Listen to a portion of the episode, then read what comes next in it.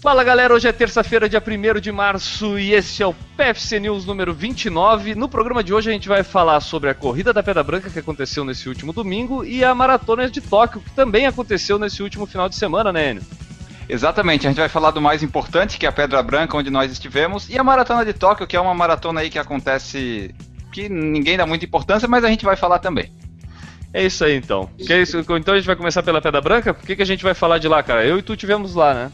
Isso, a gente esteve lá participando, eu fiz a, as filmagens, né, cobertura, e tu participou lá da prova, e daí tu pode falar um pouco da corrida, como é que foi lá, porque a estrutura é aquela estrutura da Sports Do, que é sempre bem organizado, né, com espaço para criança, tinha bastante espaço, lá na Pedra Branca é uma cidade sustentável, tem bastante espaço, mesmo que chovesse, todo mundo ia estar bem abrigado lá, e a corrida, daí tu pode falar um pouquinho mais. É, como tu falou, né, cara, a diferença das, das outras participações, não é a primeira vez que a gente participa lá e a prova é exatamente a mesma há vários anos. A diferença é que o bairro cresceu, é um bairro totalmente planejado, então ele é muito bem distribuído. A largada acontece até no Passeio Pedra Branca, que é um tipo um shopping aberto ali, bem legal, cara. Então a, a prova, vamos dizer, pelo lugar, acabou ficando melhor porque o bairro se desenvolveu, então deu um astral mais legal lá para toda a prova. Só que a prova ainda é aquela: é, são voltas de 3 km, que também não tem exatamente 3 km.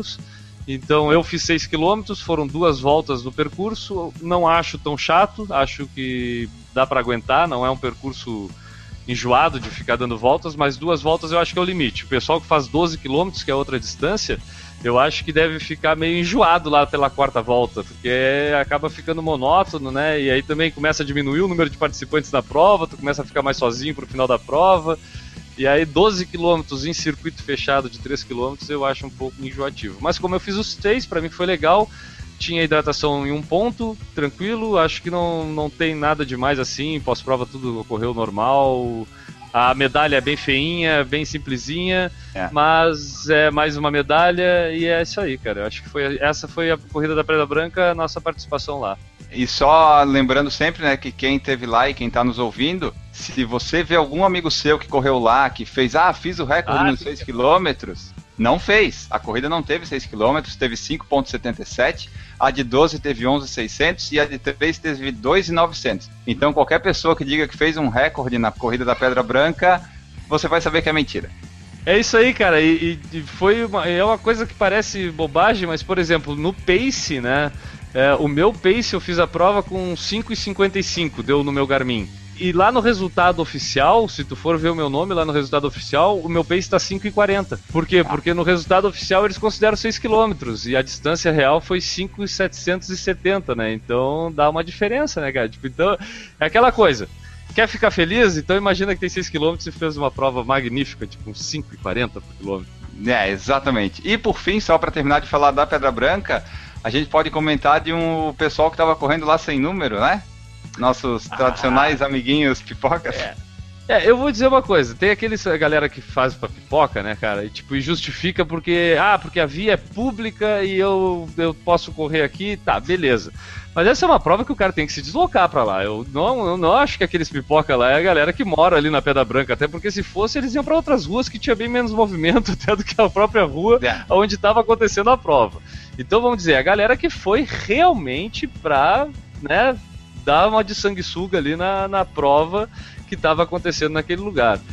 O pessoal da, da organização controlou, acho que é isso até na chegada, tu pode até falar um pouco melhor, porque tu estava lá na chegada Sim. acompanhando a galera chegar, né? Mas é, durante a prova, eu acho que eles, como era a, a prova acontece em, em ruas, que são mão dupla e acaba ficando reservada uma faixa, a outra faixa continua com o trânsito de carros, então fica uma faixa estreita até para uma galera ali, eram 750 participantes até onde eu sei, e até a, a coisa desafogar criava um trânsito. E aí, quando tu via, às vezes os muros eram alguns pipocas juntos participando da corrida, né, cara? Tipo, então, pô, incomoda quem tá querendo correr a prova e pagou pra estar tá lá, né? Ah, na chegada dos primeiros dos 3 quilômetros, os três primeiros que estavam chegando, dois eram pipocas. Eu só não sei se eles estavam puxando o primeiro ou se eles estavam ali pra, sei lá, fazer o quê, né? Mas tem ali no vídeo que a gente fez da cobertura da prova, tem o pessoal chegando ali. É isso aí. Uh, vamos falar da maratona de Tóquio? Vamos, dos japoneses, que lá não deve ter pipoca, porque japonês é um povo muito cordato, muito educado. Pô, cara, Com certeza, e eu acho que isso deve ser o grande diferencial da prova, porque eu vi, eu vi alguns comentários da prova, ali alguns Instagram, principalmente galera que participou lá, eu dei uma olhada em alguns comentários.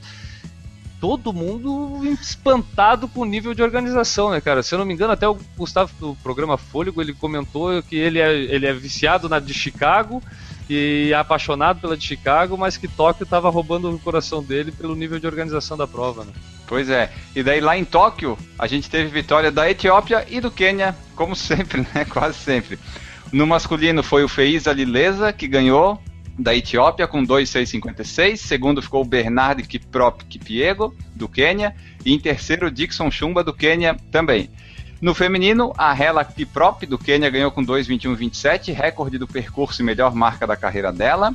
Em segundo ficou a Mani Gobena, da Etiópia. E em terceiro, a Edna Kiplagat, do Quênia. Ele me tira uma dúvida, as placas de quilômetro lá são em japonês? Como é que o cara fica sabendo da placa do quilômetro? Ah, eu acho que ele tem que ir contando, sabe? Tipo, ah, essa daqui é a sétima placa, aquela ali é a oitava, e assim vai. Se o cara esquecer de contar uma. Aí tem que olhar no Garmin. Beleza, então. Então essas foram as notícias do Pro Falar Corrida News 29. A gente fica por aqui e volta amanhã, quarta-feira. Um abraço, galera, e tchau.